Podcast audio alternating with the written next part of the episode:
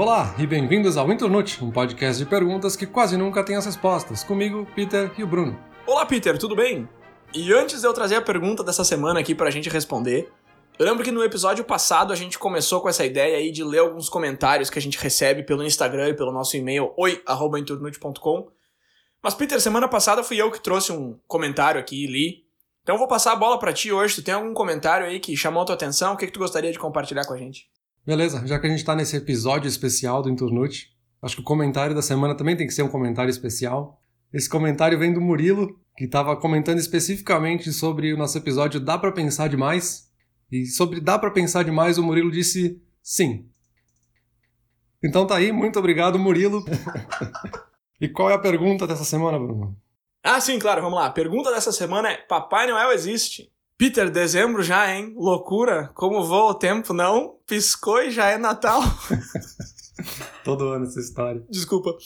Agora voltando à pergunta ali. Pessoal que tá ouvindo o episódio com crianças aí, ou crianças que estão ouvindo sozinhas por algum motivo. Pergunta de hoje é Papai Noel existe? A gente. Não tô dizendo que não, tá? Mas é que assim, a discussão vai ser um pouco mais técnica, então, de repente, pra, pra essa galera pode ser que não interesse o episódio, vamos colocar assim. Então, o pessoal que tá ouvindo com criança aí, de repente deixa pra ouvir depois, de repente ouve um outro episódio aí que tem alguma coisa mais interessante para vocês. Mas, Peter, vamos lá. Falando de, de Papai Noel aqui, por onde é que a gente vai começar essa história toda aí? Acho que a gente pode fazer uma rápida introdução passando pelos, pela origem do Papai Noel, o que, que formou o Papai Noel ao longo do tempo.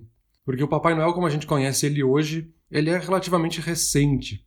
Ele é uma mistura de várias outras coisas. Essa ideia de celebrar nessa época do ano vem muito dos países mais frios do norte da Europa, que principalmente no solstício de inverno tem muitos poucos dias de sol principalmente no dia 21 de dezembro e essa semana aí no entorno do 21 de dezembro. Algumas cidades, por exemplo, no norte da Finlândia, não tem nenhum minuto de sol durante o dia inteiro quando a gente está nesse solstício de inverno. Então, meio que foram se criando tradições, mitos e lendas como formas de celebrar e trazer um pouco de alegria para esses momentos frios e, de certa forma, bastante solitários, né? E aí se criou essa ideia de troca de presentes, de lembrar de coisas do ano, coisas boas ou coisas ruins, como a gente vai ver em alguns mitos. E aí com isso foram se criando vários mitos. Os que a gente pode citar como os dois principais que servem para a formação do Papai Noel, como a gente conhece hoje, são as figuras do Pai Natal, ou Father Christmas, como ele é conhecido na Inglaterra, e o São Nicolau, né, ou Saint Nicholas em inglês. O Pai Natal especificamente nunca estava relacionado à entrega de presentes, ele era um dos quatro espíritos do Natal, e ele era especificamente aquele que era o espírito da celebração e da comilança, digamos assim.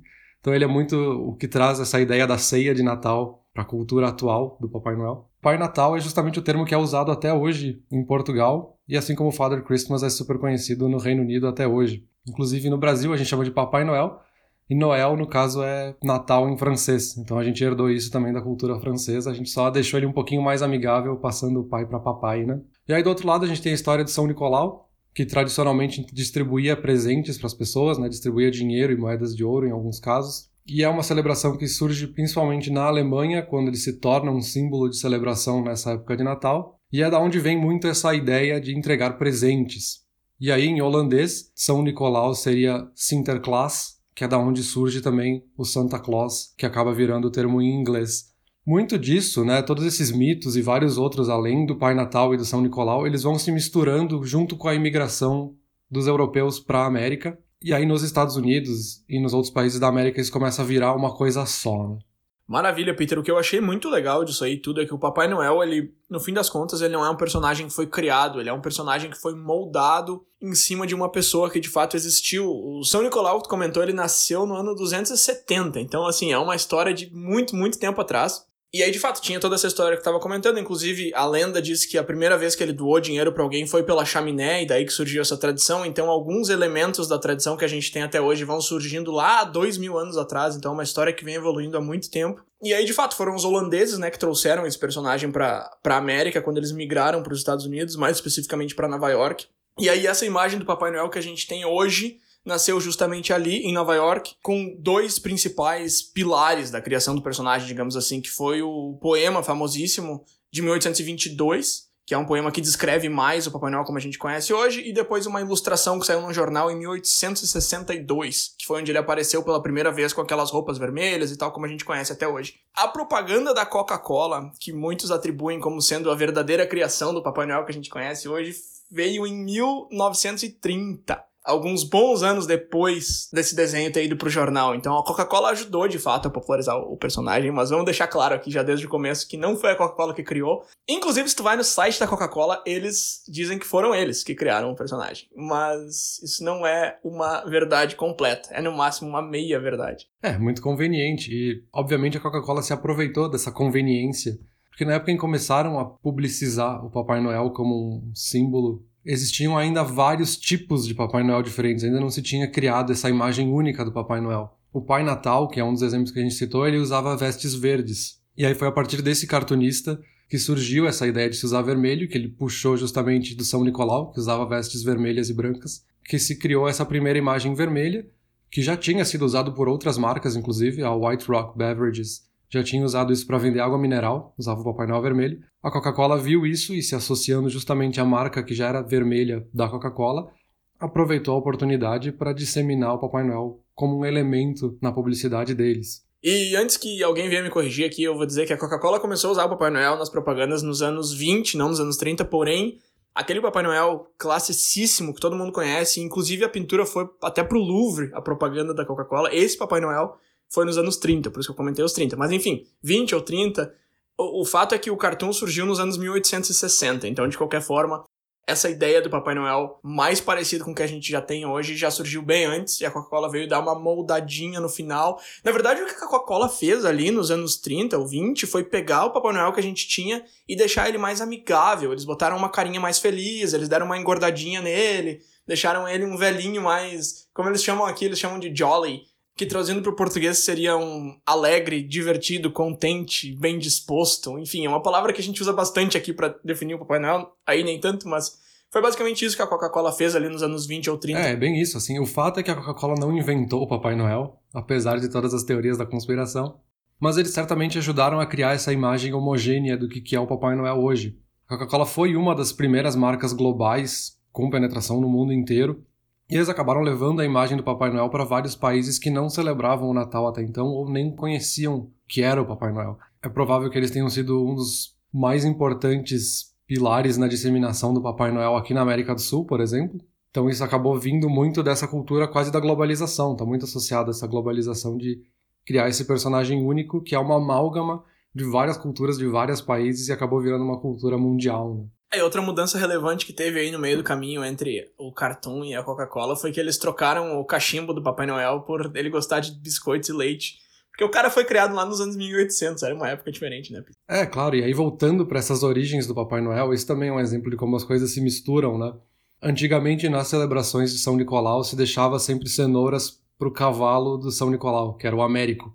Então isso também tá da onde surge essa ideia de deixar comida pro Papai Noel ou deixar algum alimento para receber ele em casa, né? E também tem várias outras coisas super interessantes que aparecem, assim, esse primeiro poema, né, A Visit from St. Nicholas, que é o que dá origem, digamos assim, para essa primeira tradição do Papai Noel.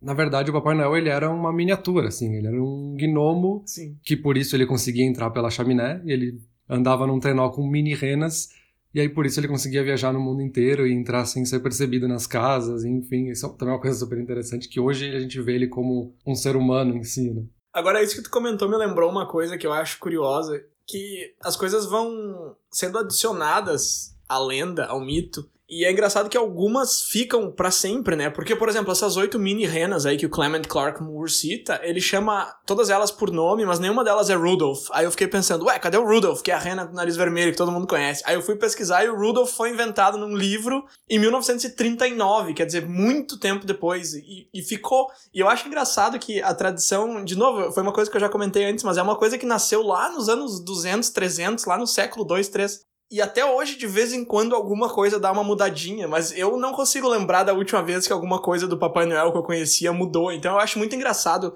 analisar como que as tradições vão mudando e evoluindo com o passar do tempo. E agora voltando em outra coisa que tu comentou ali, tu falou que de deixar cenouras no dia de São Nicolau. Hoje em dia, no dia de São Nicolau, as crianças ganham doces e brinquedos, não é mais cenouras que ficam pro São Nicolau. E, e essa data, ele é um, ele é um quase Natal que acontece no começo de dezembro, ele é quase que uma preparação para as festividades. E aqui na América do Norte é uma coisa que a gente tem, eu vi que alguns outros países também celebram o dia de São Nicolau. Eu tava pensando sobre isso, eu acho que aí no Brasil a gente pula completamente essa data, né? E aí uma coisa que eu acho muito interessante desses, dessas festas de fim de ano é perceber que é uma tradição que ela é tão igual no mundo inteiro, e ao mesmo tempo em cada país ela tem peculiaridades enormes. Eu, eu não sei se eu tô colocando isso de uma maneira que faça sentido, mas é, uma, é um fenômeno que eu acho muito interessante. E eu comecei a pensar nisso faz uns dois meses já, na verdade. Eu tava comendo uma bergamota no trabalho, ou tangerina. E um colega meu russo falou: Ah, esse cheiro me lembra do Natal. E eu falei: Como assim, meu? Daí ele falou: Ah, é que lá na minha casa, na Rússia, a gente monta árvore de Natal e ao invés de pendurar aquelas bolinhas, a gente pendura tangerinas. E aí no final da ceia a gente come elas. Sério? E ele falou: É. E mais uma coisa, essa árvore que a gente faz não é de Natal, é uma árvore de Ano Novo. Eu, árvore de Ano Novo? Aí eu fui pesquisar, eu vi que vários países fazem árvore de Ano Novo ao invés de fazer de Natal. E foi daí que me deu esse clique de, cara, olha só, a árvore é a mesma, porém para datas diferentes, porém no mesmo mês. Os, os, os enfeites são parecidos, são o mesmo formato, porém o meu é de cerâmica, o teu é uma fruta.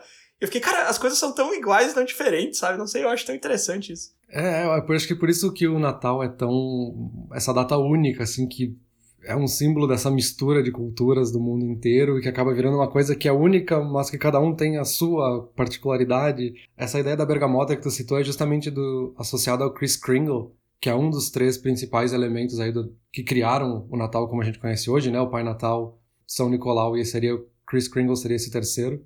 E essa ideia do Ano Novo também está muito próxima e muito associada, assim. Algumas das histórias de São Nicolau falam que na verdade ele entregava os primeiros presentes pela janela e essa ideia da chaminé, ela surge porque as pessoas tinham o costume de limpar as chaminés no ano novo, porque isso traria boa sorte e deixaria energias positivas entrarem na casa para esse novo ano que se inicia, e aí se associou isso a colocar os presentes pela chaminé também. Então dá pra ver que vai misturando várias coisas, mas cada um interpreta um pouco diferente, né? Não, é bem a mistura mesmo, né? Porque tem aquilo que eu comentei lá no começo, de que o mito meio que surgiu de São Nicolau jogando dinheiro pela chaminé, ele diz a lenda que tinha um cara com três filhas e na época as filhas precisavam oferecer um dote para casar e elas não tinham dinheiro, então ele foi lá e jogou um monte de ouro pela chaminé e caiu dentro de uma meia. E daí que surgiu essa tradição de se pendurar meias na lareira, que é uma coisa super forte aqui na América do Norte, perto do Natal, todo mundo pendura meias. E aí quando ele foi doar a segunda vez para a segunda filha, alguém viu e começaram a comentar, e daí que surgiu essa cultura toda de dar presentes. E a galera começou a deixar meias também para ver se surgia dinheiro, enfim.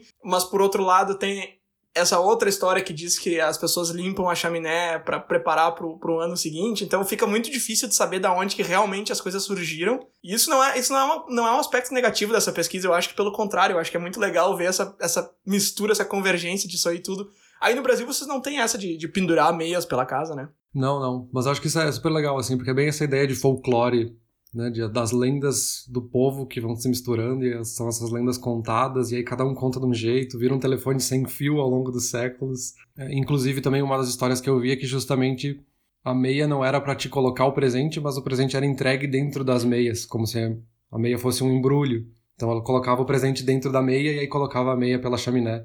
Então também é outro exemplo de como as coisas vão se misturando e a gente vai criando uma história maluca assim ao longo do tempo e que a gente vai aceitando assim, a de alguma forma a gente misturou tanta coisa, mas ao mesmo tempo a gente tem uma conexão com ela, assim, como se a gente fizesse parte dela, sabe? Mas é, outra coisa que eu acho engraçado também é que alguns países têm tradições bem diferentes daquelas que a gente está acostumado.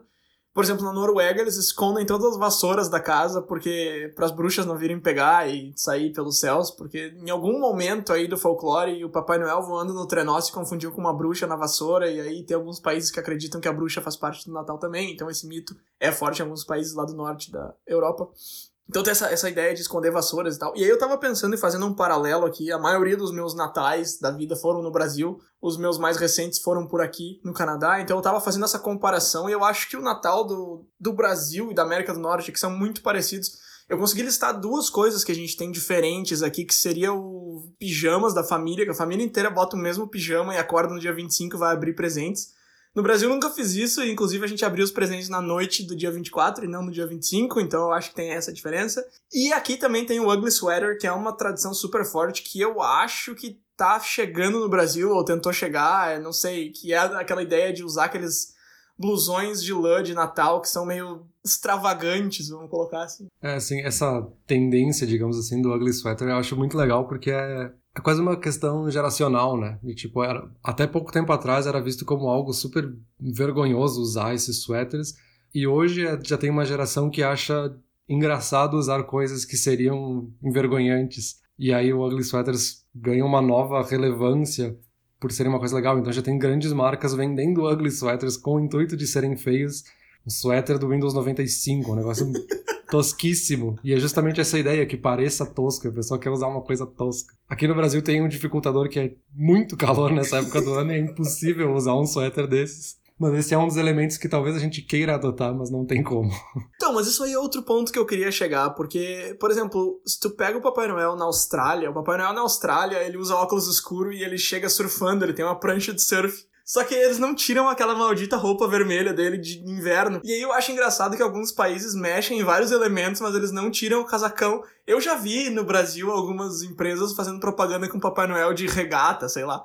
Mas a imagem que a gente tem do Papai Noel, quando ele, quando ele visita os shoppings para falar com a criançada, com a clientela dele, ele tá sempre com aquelas roupas todas, né? Não, realmente, a gente tenta adaptar ele um pouco, principalmente nos países onde é verão, no hemisfério sul, mas algumas coisas são esses elementos mais fortes da tradição, que é justamente esse elemento visual, que eu acho que é justamente por ele estar tá há mais tempo no imaginário popular, desde as publicidades, aí mais a televisão, que ajudou muito nesse sentido. Esse acaba sendo o elemento mais difícil de quebrar, que a gente não consegue mudar a imagem do Papai Noel, porque ele é o ponto central desse personagem. Enquanto esses elementos que estão ao redor, assim, ah, ele pode surfar também. Quem disse que não, assim, porque esse não é a tradição principal. O que está ao redor a gente consegue ir mexendo, mas esse elemento central ele acaba que já está começando a ficar mais cristalizado e mais difícil de mexer com o tempo, né? Mas me parece um processo tão arbitrário, né? Porque, por exemplo, o nariz vermelho do Rudolph é um elemento central da tradição, ele precisa estar tá ali. Enquanto que o óculos do Papai Noel é super negligenciado, porque era para ele ter um óculos daquele redondinho, assim. E a maioria das vezes que eu vejo o Papai Noel, ele não tá usando aquele óculos. Então me parece tão arbitrário, porque características dele às vezes são negligenciadas, mas coisas em volta não. Sei lá, enfim, é curioso. É, mas isso é meio que de novo como é que a tradição vai surgindo, assim, de que, que a gente vai definindo como o que é o Papai Noel e o que, que não é sendo que ao mesmo tempo não tem o Instituto do Papai Noel do mundo que define as diretrizes e regulamentações do Papai Noel, sabe? A gente sem querer entre as pessoas, assim, de uma forma orgânica, foi estabelecendo essas regras não escritas da sociedade do que, que é um Papai Noel o que, que não é. Tanto que se a gente vê o Papai Noel fora de contexto em junho, a gente identifica que é o Papai Noel, sabe? Justamente por ter essas características em comum. E aí, chega na parte que eu queria chegar desse episódio, que são justamente as tradições que ficaram menos populares ou que poucos elementos acabaram indo para o Natal que a gente tem hoje. Que até tem algumas regiões do mundo que ainda celebram esses, mas que são os que na época eram conhecidos como outros espíritos do Natal. E para começar, talvez o exemplo mais popular seja o Krampus, que é um que é conhecido em alguns países, é celebrado em alguns países, principalmente na região dos Alpes, né, norte da Itália, Áustria e Alemanha. E teve até filme sobre ele, então acho que ele é o mais popular desses mitos que aos poucos foram se perdendo, assim. Teve três filmes em 2015, se eu não me engano. O fenômeno do Krampus. Então, basicamente, o Krampus, ele surge das montanhas, né? Diferente dos animais da floresta que nascem das árvores e da natureza, o Krampus nasce das pedras das montanhas dos Alpes. E um dia antes da celebração de São Nicolau, ele passa em todas as casas das vilas com um pedaço de pau gigante e um saco e ele vai justamente para ver quais foram as crianças mal criadas daquela vila, para que depois o São Nicolau vá e, e presenteie as crianças que são positivas. Então ele é basicamente um ajudante do São Nicolau que vai antes para punir quais crianças foram maus, e aí ele coloca elas num saco, espanca elas e some com elas em determinado momento. É uma lenda um pouco mais agressiva do que a gente está acostumado com o Papai Noel, mas, por exemplo, o elemento do saco do Papai Noel surge do Krampus, que ele carregava esse saco por um motivo um pouco negativo, mas que também acaba sendo carregado hoje pelo Papai Noel. É, o Papai Noel de outrora ele não trazia um saco, ele trazia os brinquedos pendurados nas costas. É, e esses Krampus, eles são basicamente animais. Eles são monstros, na verdade, né? Eles têm uma caveira de bode ou de ovelha, eles têm pele de ovelha e bode, com chifres. Eles são altos e geralmente são 12 que saem pela cidade buscando as crianças, então são sempre vários, nunca é um Krampus. E eles de fato trabalham pro São Nicolau. Então, São Nicolau, por ser tão querido, ele tem esses demônios que vão antes dele para fazer um limpar a cidade antes de dele chegar, assim. É engraçado porque não dá para chegar num consenso se o Krampus é, é mal ou é bom, porque na verdade ele tá ajudando o cara que é bom. Ele só tem uns métodos que não são muito ortodoxos, mas enfim. Tem uma Krampus Parade, ou desfile do Krampus, na Áustria, no dia de São Nicolau. Isso eu achei legal comentar também, porque eu tava falando antes que alguns países do mundo celebram o dia de São Nicolau e, e a maneira que a Áustria celebra é justamente colocando centenas ou milhares de Krampus na rua, as pessoas saem fantasiadas como se fosse um desfile de Halloween, assim, é muito engraçado, eu tava assistindo uns vídeos e tu olha aquilo sem saber a tradição, tu nunca vai imaginar que é alguma coisa relacionada ao Natal, porque é um troço terrível de, de olhar. É, e essa é só uma das criaturas, talvez a mais popular dessas criaturas que andam junto ou rondam o Natal, né? Quem assistiu The Office provavelmente conhece o Belschnickel, que o personagem do Dwight celebra o Natal a partir do Belschnickel que pelo que eu li aqui é justamente como os imigrantes alemães levaram para o interior da Pensilvânia o Krampus. Provavelmente era o termo que se usava no dialeto deles, né? E acabou ficando Belschnickel lá nos Estados Unidos. Mas o Belschnickel, o Belschnickel é bem diferente do Krampus. O Belschnickel é uma pessoa, ele é como se fosse um Papai Noel 2.0 e ele não vem no Natal, ele vem antes. E aí o que eu acho muito engraçado do Belschnickel é que ele faz meio que a mesma coisa que o Krampus, só que ele dá uma segunda chance, porque o Belschnickel ele vai nas casas das pessoas no começo de dezembro, no dia de São Nicolau. E aí também, ele desce o chicote nas pessoas que não se comportaram e dá um presentinho pequeno para as que se comportaram. Mas mesmo aquelas que ele desceu o chicote, se a criança mudar os hábitos e se comportar bem em dezembro, ela ainda tem a chance de ganhar um presente do, do Papai Noel.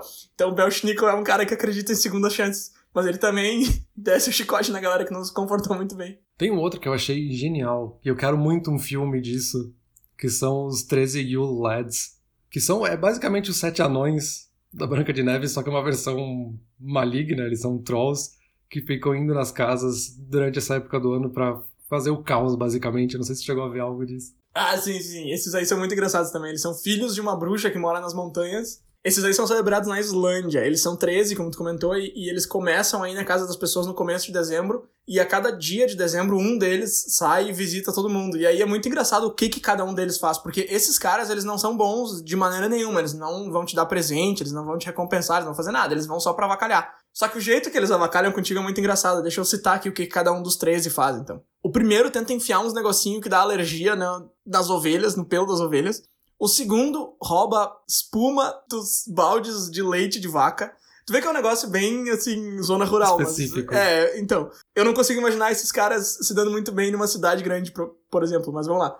O terceiro rouba comida que ainda ficou na panela, então se não guardou tua comida na geladeira, ele vai lá e vai roubar o troço. O quarto gosta de lamber colher, então se deixou uma colher, ele vai lamber. Cara, é, me parece que essa tradição nasceu do tipo, galera, vamos organizar a casa, porque senão os You Lads vão chegar aqui e vão avacalhar com tudo. Mas, enfim, esse aqui lambe colher. Tem um cara que rouba as coisas que não foram lavadas, e aí ele lambe, parecido com o irmão dele do dia anterior, mas ele lambe até ficar limpo e coloca de volta. Então tu vai usar um negócio que vai estar tá limpo, porém por lambida. Tem um outro cara que, que se esconde debaixo da cama e aí ele rouba comida que tu deixou do lado da cama. Então, se tem uma pessoa que gosta de fazer um lanchinho de madrugada, deixou uma comida ali, ele vai roubar. Então, não faça lanche de madrugada. O cara que vem depois desse, ele gosta de bater porta. Esse aí eu acho muito bom. Ele vai lá, ele vai até tua casa, ele pega a porta, ele dá uma batida e ele vai embora. pra quê, meu? Tipo, o que tu ganhou com isso, sabe? Mas enfim, é o que ele faz. Depois tem um outro cara que vem e come todo o iogurte que tem na casa. Esse aí, pelo que eu li, cara, não tem muito que tu possa fazer para se proteger. Ele vai comer teu iogurte se estiver na geladeira, enfim, não interessa. O cara que vem no dia seguinte rouba todas as salsichas que tu tem. Então, se tu fez salsicha no dia anterior, tá comendo um cachorro quente, já era pra ti. Depois vem um outro cara no dia seguinte que gosta de te olhar pela janela. Esse aí eu achei o mais creepy de todos. Ele fica na tua janela, ele fica te olhando. Aí, se tu deixar alguma coisa dentro do sopa, ele até rouba, mas o, o esquema dele é ficar olhando para dentro. Daí o outro que vem aqui, ele gosta de cheirar a porta. Inclusive o nome dele é cheirador de porta, porque os nomes deles são de acordo com o que eles fazem. Esse aqui é o melhor nome de todos, que é cheirador de porta. Ele, ele tem um nariz enorme, que ele enfia pelo vão da porta e fica cheirando. E aí, se ele encontra pão com o olfato dele, ele entra lá e rouba. Aí o penúltimo, ele gosta de roubar carne, então ele é parecido com o cara que rouba salsicha, mas ele não faz muito discernimento, ele vai lá e rouba todas as carnes e ele tem um gancho para puxar, então ele tem um alcance maior, ele não precisa nem entrar na tua casa, ele puxa de onde ele estiver.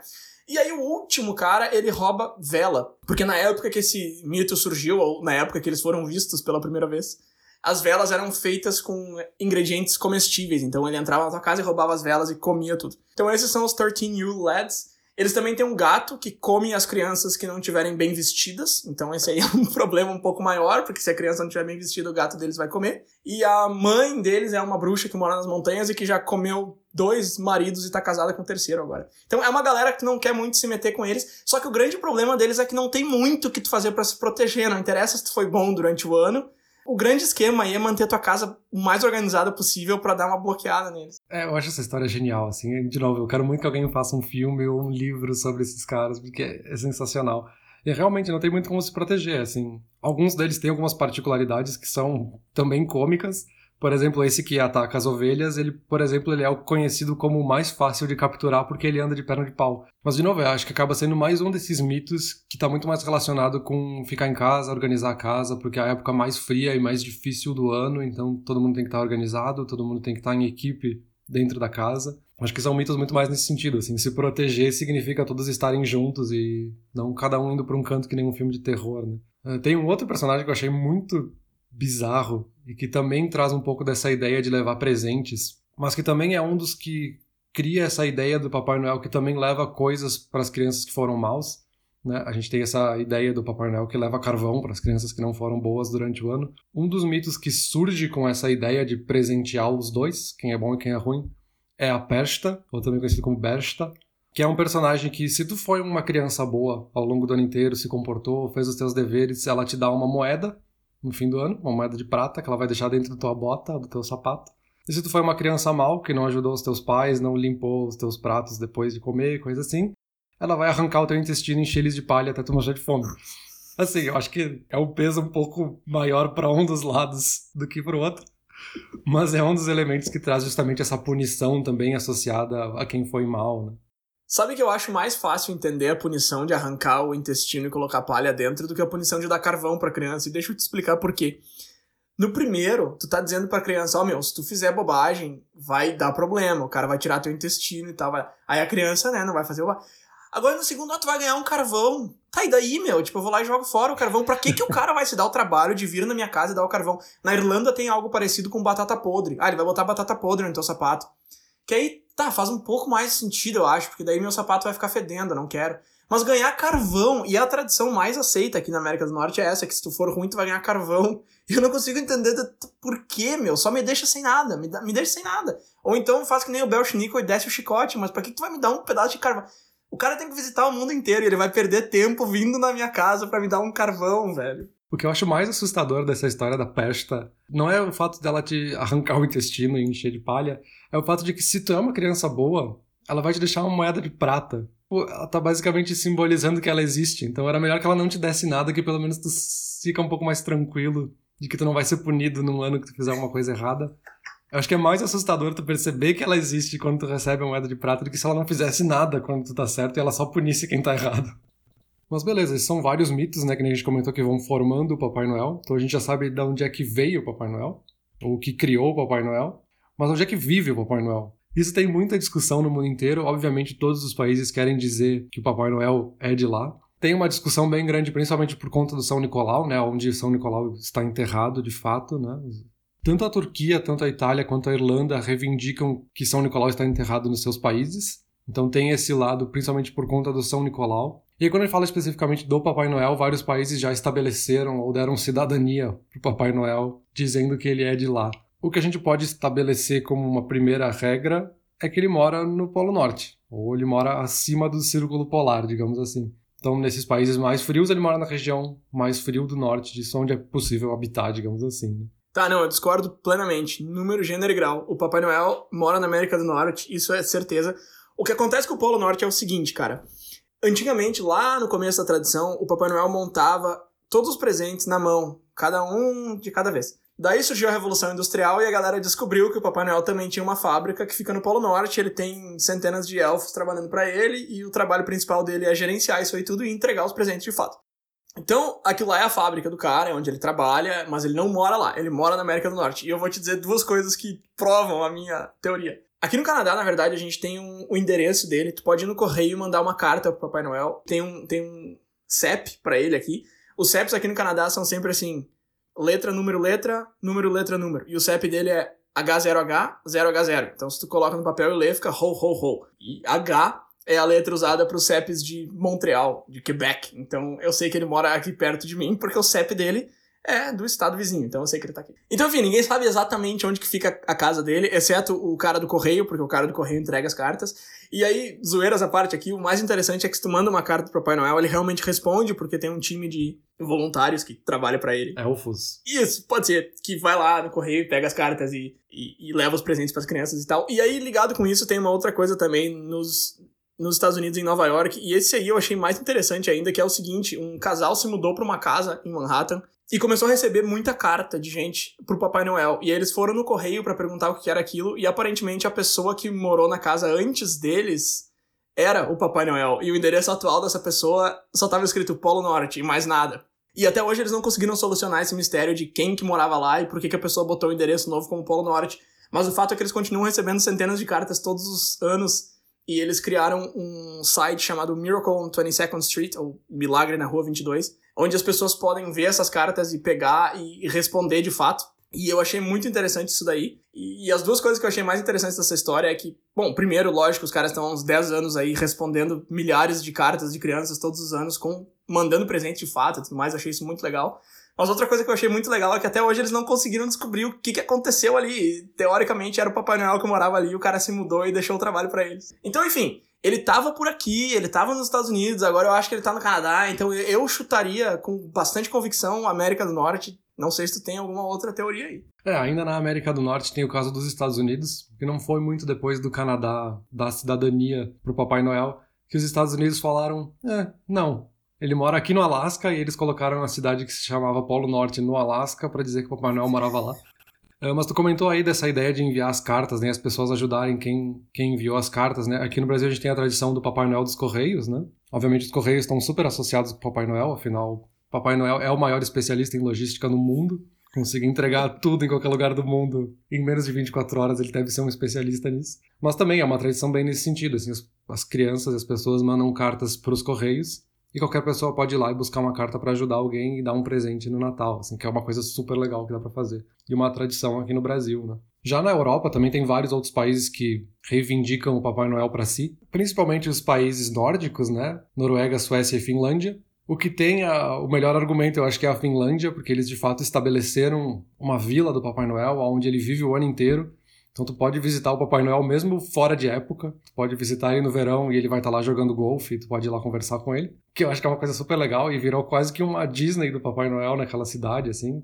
Tem se tornado uma cidade turística muito forte na Finlândia. Ele acabou se tornando e legalizado, digamos assim, como um elemento cultural dentro da Finlândia. Então ele está na legislação finlandesa como parte da cultura finlandesa. Eh, essa cidade fica exatamente em cima do Círculo Polar Ártico, então esse é o principal argumento deles para dizer que é um, um, lugar habitável numa vila com elfos que trabalham para Papai Noel, na vila do Papai Noel, e que de fato seria um melhor lugar para Papai Noel morar hoje. É, fica difícil a gente querer tirar os nórdicos da jogada aqui, até porque um dos argumentos fortes é que o Papai Noel é justamente baseado no Odin, que é o deus dos deuses da mitologia nórdica. E um dos argumentos fortes para basear isso é que o Odin liderava uma procissão fantasma no céu que depois acabou virando o trenó com as renas. Então acaba que o Papai Noel pegou bastante coisa emprestada da mitologia nórdica também. Que é uma coisa que a gente não comentou ali quando a gente tava falando da origem, mas é que, de novo, veio o elemento de tudo que foi lado. Então não tem como querer ficar citando todos, mas o, essa mitologia nórdica trouxe bastante coisa pro mito do Papai Noel que a gente tem hoje também. É, e outra coisa, assim, nada impede ele de ter mais de uma casa, né? Porque ele pode viajar pro mundo inteiro, ele pode ter uma casa no Canadá, uma casa no Alasca, uma casa umas 5, 6 casas na Europa, enfim, ele, acho que ele tem essa possibilidade. E uma outra coisa que a gente precisa citar, e justamente tu fez a brincadeira no começo, né, de tirar as crianças da sala, é porque a gente associa muito essa ideia de brincar com as crianças, né, com a ideia do Papai Noel. E com o tempo a gente vai mudando, né, a gente vai tendo fases na nossa infância, então a gente acredita no Papai Noel e a gente fica super feliz com a chegada dele, aí depois a gente não acredita, aí depois a gente finge que acredita para não deixar de ganhar os presentes, até chegar o momento da vida em que, tá, eu preciso parar, porque não dá para acreditar, e depois tu volta a acreditar porque tu tem os teus filhos, teus sobrinhos, então é todo um ciclo que a gente faz. E aí uma outra coisa que eu achei super curiosa, eu nunca tinha me dado conta disso até fazer essa pesquisa. A gente tem uma versão adulta do Natal e do Papai Noel, que é justamente essas brincadeiras de amigo secreto que a gente sempre faz no fim do ano. Inclusive em inglês se chama de Secret Santa. Justamente, tipo, o Papai Noel secreto que vai te entregar os presentes. Então, eu só achei super legal, assim, a gente mantém essa tradição criou uma forma de levar esse espírito da celebração do fim do ano e dos presentes entre os amigos, entre os colegas de trabalho. Achei super interessante também. Cara, perfeito. Eu acho que isso aí é bem onde eu queria chegar com a conclusão desse episódio aqui. A gente se perguntou lá no começo se Papai Noel existe e eu, eu tô querendo responder que sim. Desde que a gente colocou essa pergunta na pauta, eu tô pensando em como chegar nesse, nesse sim. E eu acho que isso aí que tu colocou agora é uma maneira fantástica de, de chegar nesse meu objetivo, porque eu acho que em carne e osso, em pessoa, assim, ele, ele existiu, eu acho, não exatamente como a gente conhece hoje, com alguns vários elementos em comum, alguns vários elementos bem diferentes, principalmente a parte da fisionomia. E é um cara que existiu lá nos anos 300, então assim, eu acho que ele existiu sim, hoje em dia em pessoa, eu acho que não existe mais. Porém, eu ainda vou dizer que sim, que ele existe como uma ideia, como uma tradição e como história, e como muito mais também, como, como cultura, como folclore.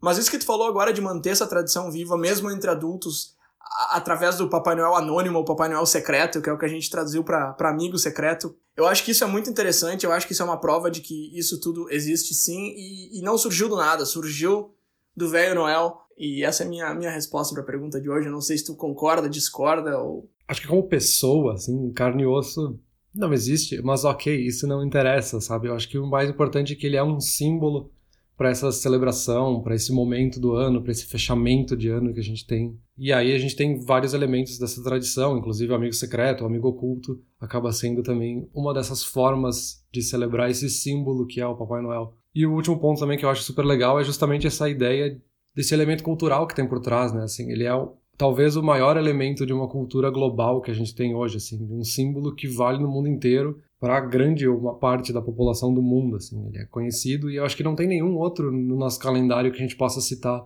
na mesma magnitude do Papai Noel, assim. Então, sim, ele existe como esse símbolo pra gente pensar no fim do ano, assim como existe o Saci Pererê, a gente sabe, né?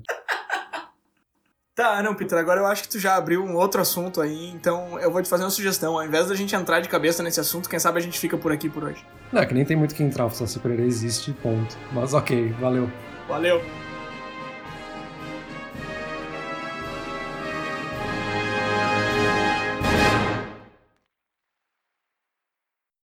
Olá ouvinte! Se você gosta do Inturnute, não deixe de compartilhar nas redes sociais, e de seguir no Spotify, ou no seu aplicativo de podcasts favorito. E se você quiser compartilhar a sua resposta para a pergunta da semana, é só enviar uma mensagem. Muito obrigado, e até o próximo episódio.